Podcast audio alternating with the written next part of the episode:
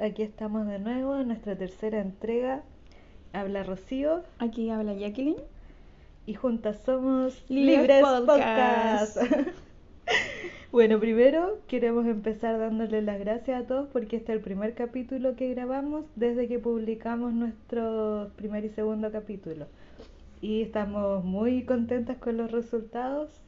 Sí, eh, llegó a hartas personas, incluso otros países, que eso me emociona, pero no pensé que otros países no iban a escuchar tan rápido. Yo tampoco me imaginaba que iba a ser tan rápido eso. Nos han escuchado de Colombia, de Perú, de Ecuador, de El Salvador, si no me equivoco. Sí, y varias eh, personas de distintas edades también, que eso igual me llama la atención, gente mayor, porque pensé que iba a ser como de nuestra edad, pero no, llegamos a toda la edad, que eso igual me pone contenta. Sí, eh, nosotros podemos ver algunas estadísticas de nuestros oyentes y sí, tenemos personas desde los 18 hasta los 59 años. Ujú. Así que estamos felices con los resultados. Llegamos a un eh, grupo amplio. Lo bueno es que igual no son solo mujeres, que igual pensé que íbamos a llegar solo a mujeres. También estamos llegando a hartos hombres y no binarios, así que eso es- me gusta. Sí, es bien diverso nuestro Ajá. público. Igual gracias a todos nuestros amigos que nos han compartido, eh, todas las llamadas, los mensajes, de verdad que Los mensajes nos de dan, apoyo, sí, sí. nos dan muchas ganas de seguir. Incluso las sugerencias, todo lo vamos a ir tomando, lo que nos Sí. guste, lo que no, gracias. Pero se escucha todo, así que Sí. muchas gracias. Bueno, el tema de hoy día, como les dijimos en el capítulo 2, es de reencarnación y vidas pasadas. Sí. Así que con la Chi, bueno, leímos, eh, también habíamos visto documentales, así que vamos a ir comentando nuestra opinión sobre eso, como siempre. Mira, eh, la Jackie me prestó un libro el otro día que yo en realidad es rara la vida porque ese libro eh, muchas personas me lo habían recomendado hace harto tiempo. Yo escucho otro podcast en que varios entrevistados eh, habían recomendado el libro de Brian Weiss que se llama eh, Muchas vidas, muchos maestros. Sí. Y justo la Jackie lo tenía y me lo prestó el otro día y buenísimo. Aún no Sí. lo termino, pero voy súper bien. Yo ese no me lo he leído porque lo tenía ahí en la lista de espera, ah, pero me estoy leyendo Lazos de Amor de Brian Weiss. Buenísimo el libro. Jamás pensé que un libro me iba a atrapar tan rápido. Porque últimamente estaba leyendo, no sé, 20 páginas de otros libros. De hecho, estaba leyendo tres libros a la vez, como que leía 20 de uno, 20 de otro y así está. Pero con este no he parado, no lo he soltado. Y lo leo en, en mi pega en tiempo libre, en las pausas saludables. Y como yo trabajo así como en domicilio, entre paciente y paciente, eh, que me lleva el auto, lo leo, po, y avanzo mucho. Sí, Ah, yo sabes mucho. que está igual como el segundo día llevaba como Ujú. 120 páginas leídas ¿Viste? porque es muy bueno, o sea, me envolvió. Yo igual en dos días me leí 100 páginas, o sea, 50 páginas, porque yo soy flojita para leer. Leo harto, pero me da flojera. Así que para mí 50 páginas por día, wow, es como... Y en un ratito nomás. ¿Cachai? Así Bueno, sí. contemos un poquito quién es Brian Weiss. Bueno, Eh. es un psiquiatra. eh, y él igual era escéptico al principio, ¿ah? de, hasta que empezó a hacer las regresiones a sus pacientes. Y ahí ya empezó a creer, a tener contacto con los maestros. Sí, por ejemplo, en el, en el libro que yo estoy leyendo. Él siempre le hizo terapia de regresión a sus pacientes como para tratar traumas o crisis de pánico, cosas así que tenían sus pacientes. Pero en todas las regresiones los pacientes regresaban a cuando eran niños, pues hasta el momento que les ocasionó el trauma y esas cosas. Y con eso les hacía Mm. terapia y todo eso. Pero llegó en algún momento una paciente que no funcionaba ningún tratamiento, que estuvo tratándose con el psiquiatra más de un año con Brian Weiss y no habían resultados, seguía con sus crisis, seguía con todo, hasta que decidió hacerle una regresión y hasta ese momento él era muy escéptico en todas las cosas que no fueran meramente científicas y ella al hacerle la regresión fue la primera paciente que regresó en vez de a su infancia a una vida anterior. Wow. Y en esa vida anterior explicaban todos los traumas que ella tenía ahora. Claro, el Lazos de Amor igual ya habla de eso, o sea, él ya y- había escrito el otro libro, entonces aquí ya no estaba tan escéptico y lo hacía ya como, como mucha tradición con todos los pacientes de sus vidas pasadas. Y habla de dos personajes principales, un chico y una chica, que él ahí de a poquito va hilando la historia y se van dando cuenta que en realidad ellos se conocieron en vidas pasadas, hacían pactos para conocerse en sus futuras vidas. Cosa que yo creo que puede suceder, ¿por qué no? Claro que sí. Claro, acá, mm, bueno, en lo que explica el libro, bueno, no sé si vamos a contar todo lo del libro porque quizá gente lo va a querer leer. No, hagamos spoiler, no, lo siento gente. Bueno, lo que sucede es que cuando esta paciente en este libro eh, pasa de una vida a otra, porque según el libro ella vivió como 86 vidas, ¿cachai? Y en cada regresión va pasando de vida en vida. Ujú, Y cuando hay un lapso entre una vida y otra, ujú. es el, ella sirve de medium para que los espíritus maestros, que vendría a ser en el cristianismo como los ángeles de la guarda, se puedan comunicar con él y le entregan información. Mm. Y mm, entre esas vidas, entre una vida y otra, ese tiempo que pasa en el espacio intermedio que le llaman en el libro, eh, pueden pasar un par de minutos o pueden pasar años o pueden pasar mucho tiempo, Mucho tiempo. entre una vida y otra.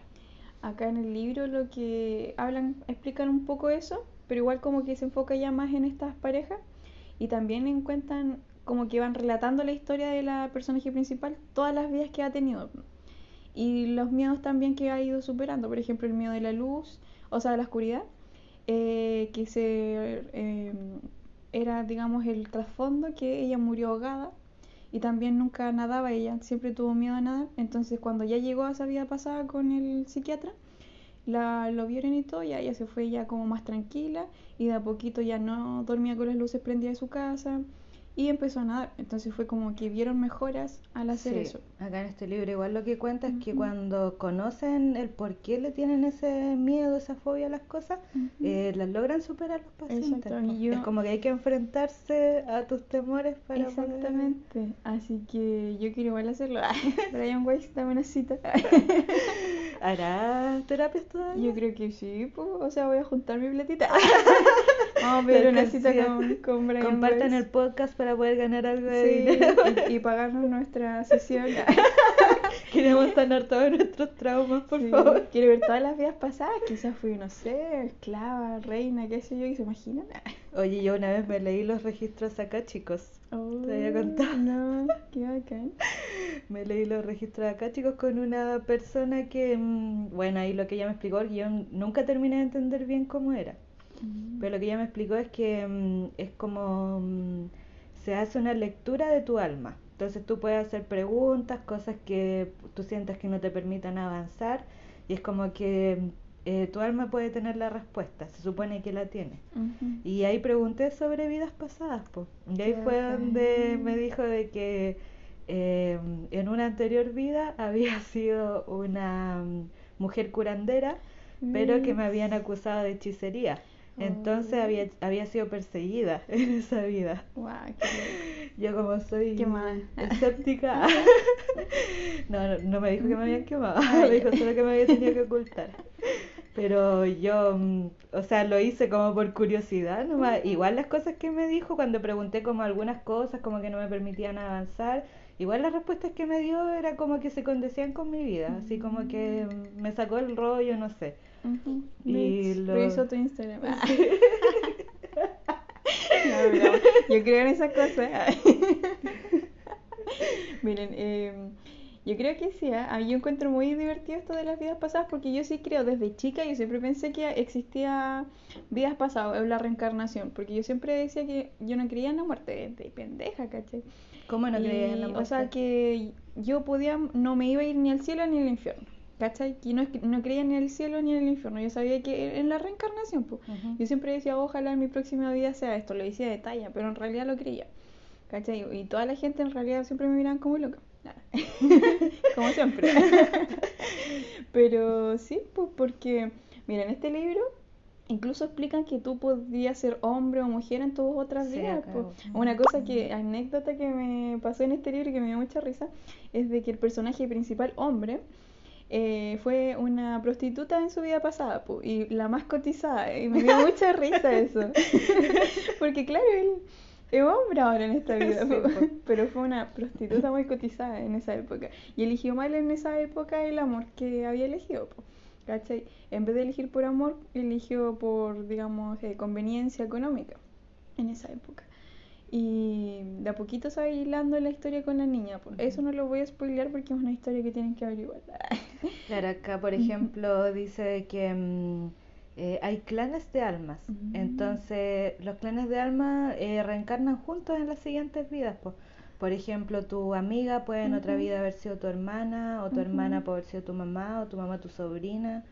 Eso, pues igual pensaba que acá igual explicaban eso de que la personaje principal fue la mamá, o sea, su mamá que falleció y ella por eso consulta porque estaba en depresión. Entonces va al psiquiatra por lo mismo, porque se le murió la mamá y descubre que en una vida pasada su madre en esta vida fue hija en la otra en la vida pasada. Y yo les decía, le contaba eso a mi mamá, de que yo siempre he tratado de cabra chica a mi mamá como mi hija, con mucho cariño, de cuidarla, de mamá que ahora vas a llegar, Como que mamá asumir el rol de cuidadora. Exacto, como cuidadora, mamá. pero yo- era mi mamá. Mi Mm. mamá obviamente siempre ha sido protectora conmigo, pero como que yo desde pequeña siempre me la cuidaba también. Cosa que generalmente un niño le da lo mismo si su mamá sale sin bufanda y Mm. va a andar en la noche. ¿no? Yo no, mamá, lleva tu, llévate un pañuelo, llévate una bufanda, vas a salir sin chaqueta. Ay, pero Una mamá. Una mamá más de mi mamá. Entonces, sí, puede haber sido su mamá en otra Mm. vida, yo, lo- yo lo creo. Y, o puede que no y simplemente tenga esas mañas, pero pudo haber sido pues una posibilidad. Cuando me haga la regresión con Brian, lo sabremos. Porque ahora está viejito, porque estos libros los escribió como en los Sí, 80, no- 90. No, te po. mueras, Brian, aguanta. Oye, él demoró mucho tiempo entre que conoció todo este mundo a través de su paciente y entre que lo conversó con sus colegas científicos, pues porque Mm. siempre está como ese miedo que te van a tildar de loco. de Eso, loco. Sí, porque sobre todo yo creo que mucha gente escéptica y sobre todo por las religiones, porque muchas religiones no creen en las vidas pasadas ni en la reencarnación, va contra sus principios, sus ideales.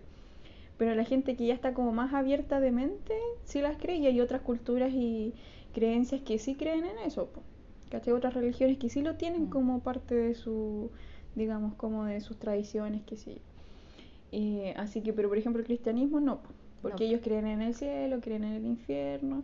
Un poco aburrido. pero sí, Esas fantasías esas que fantasías creen. del cielo. Así que pórtense mal, ¿no? Oye, ¿será que la luz al final del túnel es en realidad la luz del canal del parto?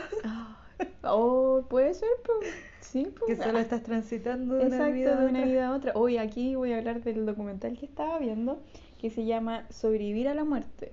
Tiene varios capítulos y todos tocan un tema así como interesante. Ah, yo vi como el primer capítulo o segundo capítulo hace un Ah, tiempo ya. atrás. Y tiene seis. Pues el último es el de reencarnación, el capítulo 6. Y ahí hablan de un niño que recuerda toda su vida, toda su vida pasada. O sea, él sabía mucho de aviones, te, te podía nombrar desde muy pequeño, antes de que supiera leer, ya sabía de modelos de aviones, de armar motores y cosas así. Y recordaba a su hija, hija que estaba en su vida actual como ya una señora, pero era su hija. Oh, qué Y después incluso habló con ella, tuvieron una entrevista porque él tenía clarísimo, sabía su nombre de la vida pasada, todo. Recordaba toda su vida pasada. Entonces contactaron, la mamá le creía del niño. Eh, entonces, porque igual fueron con un psiquiatra y el psiquiatra averiguó todo y dijo, no, si el niño está bien, en realidad existió en esa vida. Entonces contactaron a la hija, que es una señora, y ella, claro, él habl- habló con ella y con- le contó cosas que solo ellos dos podrían haber sabido. Entonces ahí la señora le creyó que ese pequeño era su papá, ¿cachai? Y también... Imagínate que llega un niño de 6 años Yo soy tu que- padre. claro. Oye, hay niños que saben otros idiomas, siendo que También. nunca han aprendido otros idiomas. Sí, mm. Y bueno, dicen que hasta como a los cuatro años hay muchos niños que pueden recordar cosas de sus vidas pasadas, po, idiomas o información que un niño no podría Ujú. cómo saberla, po. De cosas de adultos. po. Y así que, y después como que se les olvida, como pasando los cinco años se les empieza a olvidar. Y entonces hay un psiquiatra que investiga eso, de las vidas pasadas y todo con los niños de lo que alcanzan a recordar. Igual investigando, eh, buscando a esa persona, ¿cachai? Porque han habido varios casos y ese psiquiatra ha investigado hartos casos en Estados Unidos y en otros países. Oye, ese, mm, esa serie, o sea, no, documental, ¿cómo es Documental. que se llama? Sobrevivir a la muerte. Sí, soy Ya, yo me acuerdo que en el primer capítulo eh, hablan de, eh, son casos de personas que han tenido experiencias cercanas a la muerte. o sea, en el fondo como que estuvieron en coma, los tuvieron que reanimar y después cuando eh, pudieron volver a la vida, recordaban el lugar donde habían estado. Y todos, bueno, concluían en que era una sensación de paz así infinita, una tranquilidad, un bienestar total eh, que se convertían en luz, que se convertían en colores, o sea, era una experiencia maravillosa. Sí, igual me acuerdo de, ese capítulo de una señora que la operaron y las, le describió toda la operación ah, al Porque se vio desde fuera de su cuerpo. Exactamente, entonces y ahí el, el médico igual era escéptico en principio, pero cuando la chica le comentó todo con tanto detalle, estando ella ahí en coma, Entonces ahí como que ya cambió su mirada. Pues. Oye, ahí sale mucha gente que tiene experiencias cercanas a la muerte y todos tienen un antes y un después en su vida, obviamente, pero les cambia todo el chip, o sea, pierden el miedo a la muerte porque saben de que no es algo terrible, que, que no es lo último, claro. No es el final, es solamente el final en ese cuerpo, pero no en sus futuros cuerpos. Oye, se supone que uno, si es que es, verdad todo esto, eh, en cada vida tienes que trabajar algo que no aprendiste en tu anterior vida. Exactamente. O sea, siempre hay un... O karmas, por ejemplo, yo le he pensado en... Si tú eres como, por ejemplo, muy malo con esa persona, después, yo igual creo que en el karma, y esto es la reencarnación, entonces tu propia vida pasada, en tu siguiente vida pasada, o sea, futura, vas a tener que trabajar eso, te va a tocar quizás de vuelta la moneda, o cosas así, pues, ¿cachai? Tienes que trabajar eso.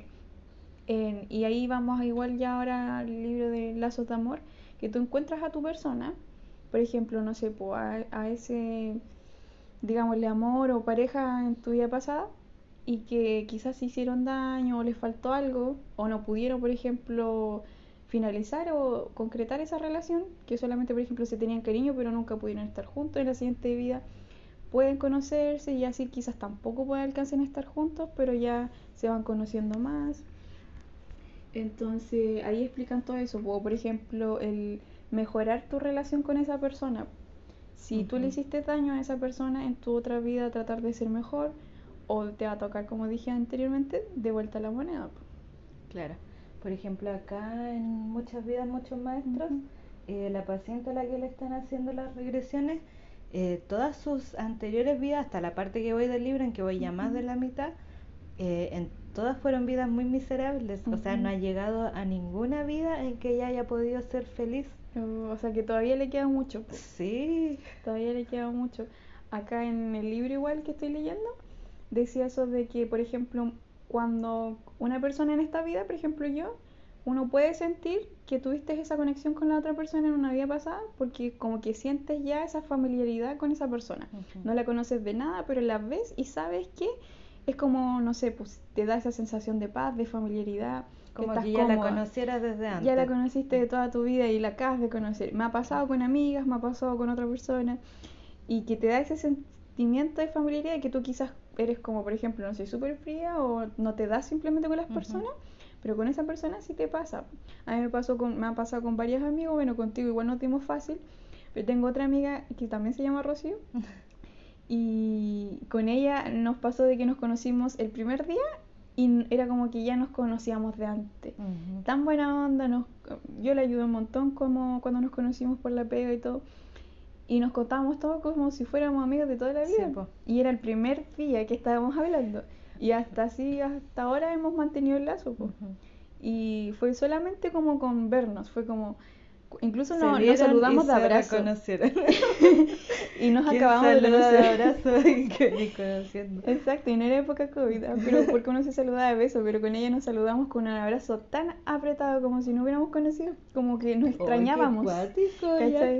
Sí, como que nos extrañábamos mucho, ¿cachai? Oh, Así que bueno, me pasó con otra persona, porque yo desde la espalda ya sentía esa como como que ya lo desde conocía. la espalda? ¿Cómo eso desde la espalda? Vi desde la espalda, o sea, le vi su espalda y ya sentía esa familiaridad, ¿cachai? Esa comodidad, incluso cuando después, por ejemplo, llevamos súper poco así de conocernos y yo ya me sentía cómoda con esa persona y no me pasa con cualquiera.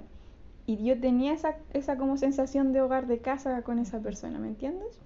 Entonces, pero no siempre es como de pareja, pues, a lo que voy. Es como quizás nos conocimos en otra vida en alguna con algún lazo nomás. Claro. ¿Cachai? Amigos, familia, qué sé yo. Sí, oye, es muy interesante el tema, o sea, es que yo nunca me había puesto a investigar sobre esto y sí, el libro me encantó. Sí, y hay muchos libros más, pues hay otras historias igual. Eh, había otro autor que se me olvidó, que no he encontrado el libro, la verdad.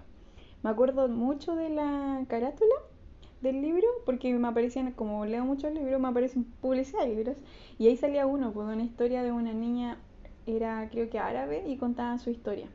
Así que si alguien sabe qué libro es, ah, díganme el nombre para comprarlo, porque no me acuerdo. Es de una chica árabe que eh, igual tenía muchos miedos en esta vida, en la presente, y empiezan a ver su vida pasada, quizá igual es de Brian Weiss, no tengo idea, puede ser.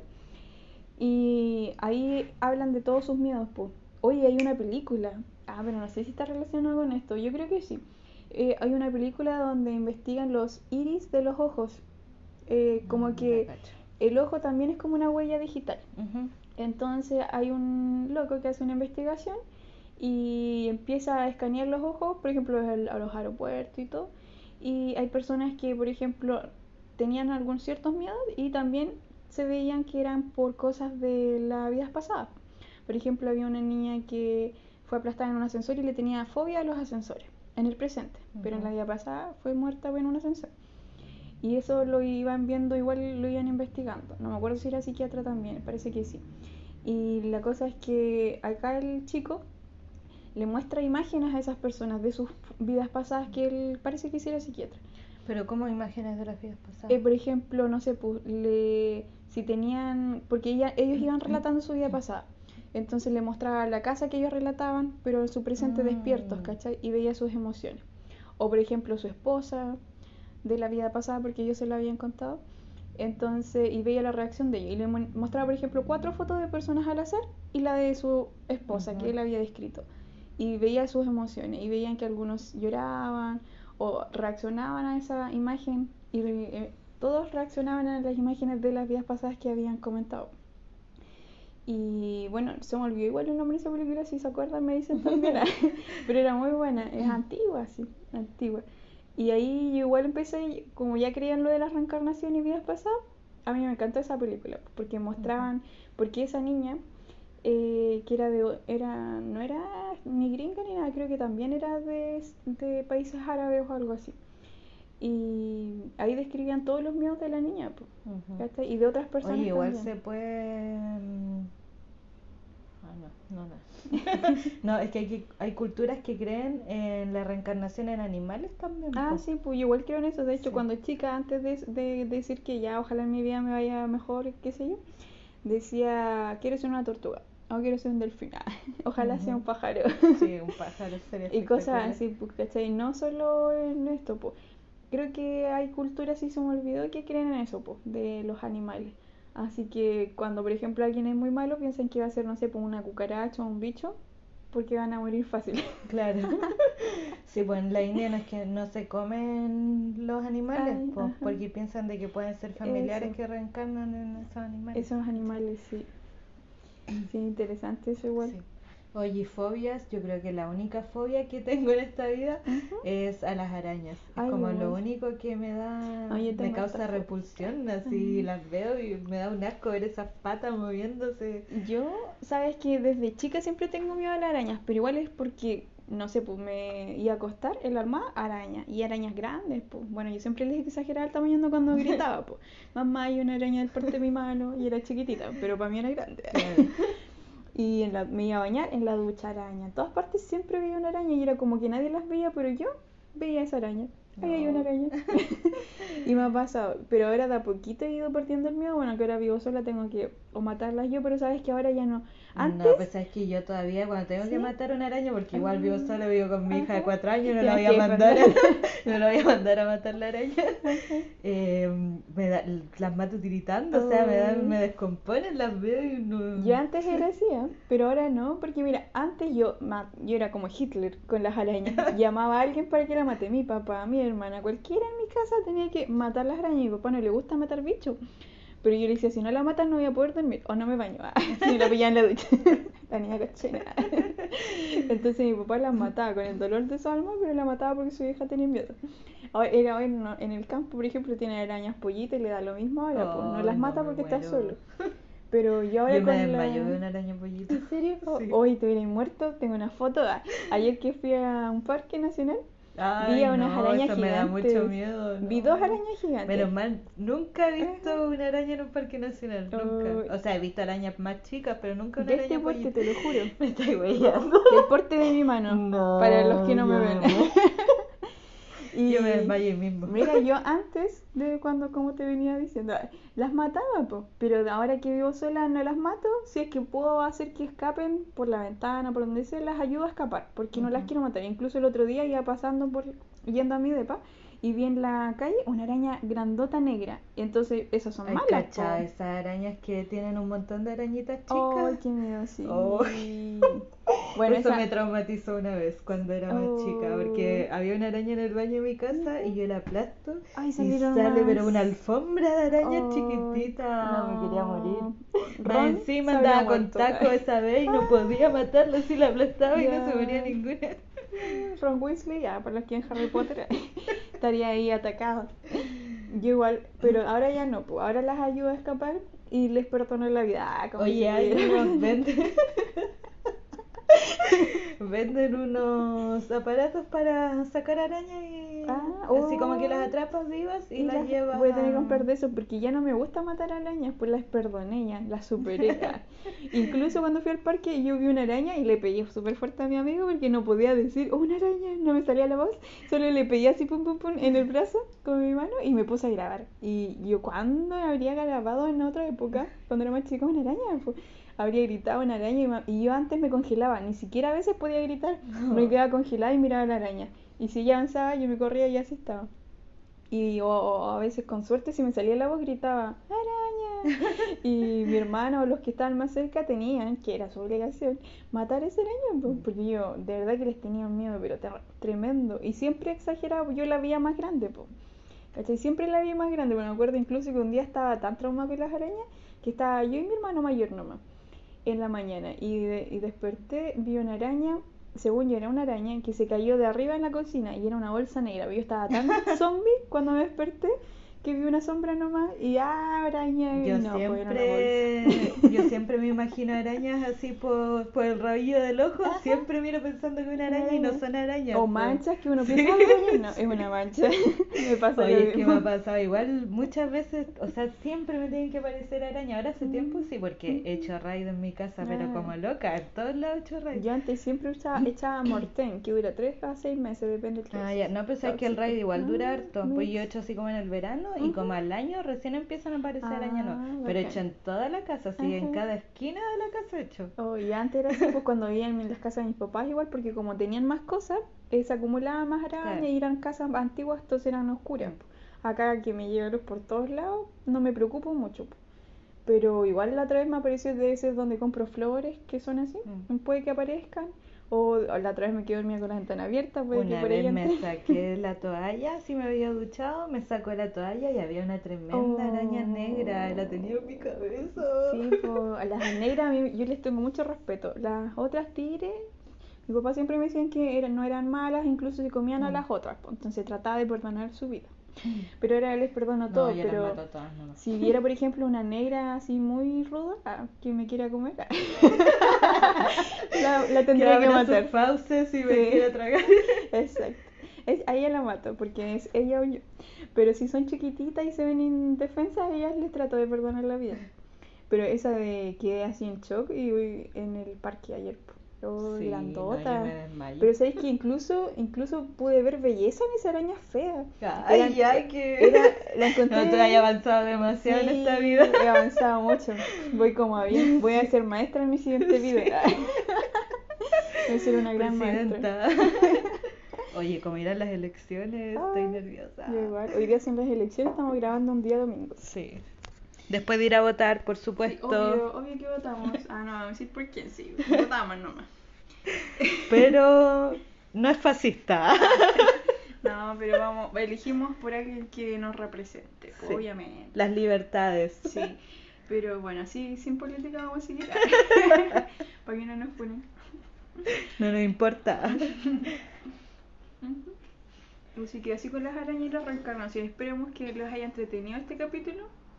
Eh, no les vamos a hacer spoiler del siguiente porque va a ser una sorpresa. Sí. Eh, síganos en nuestro Instagram como Libres Podcast y si es que quieren mandar alguna historia o algo así, puede ser por correo también, igual librespodcast.gmail.com Ahí mándenos su historia, si quieren participar con algún tema o algo, mándenlos ahí. Si quieren mandarnos saludos también, agréguenlos, denle like a nuestras fotos. Sigan el podcast en Spotify. En Spotify, pónganle campanita para los que les aparece, no a todos les aparece, para que les aparezca el siguiente capítulo. Bueno, siempre vamos a estar publicándolo de todas maneras. Sí. Y gracias a todos por escucharnos, como siempre. Así que que estén bien. Nos Aquí nos despedimos. despedimos. Libre Podcast. Adiós.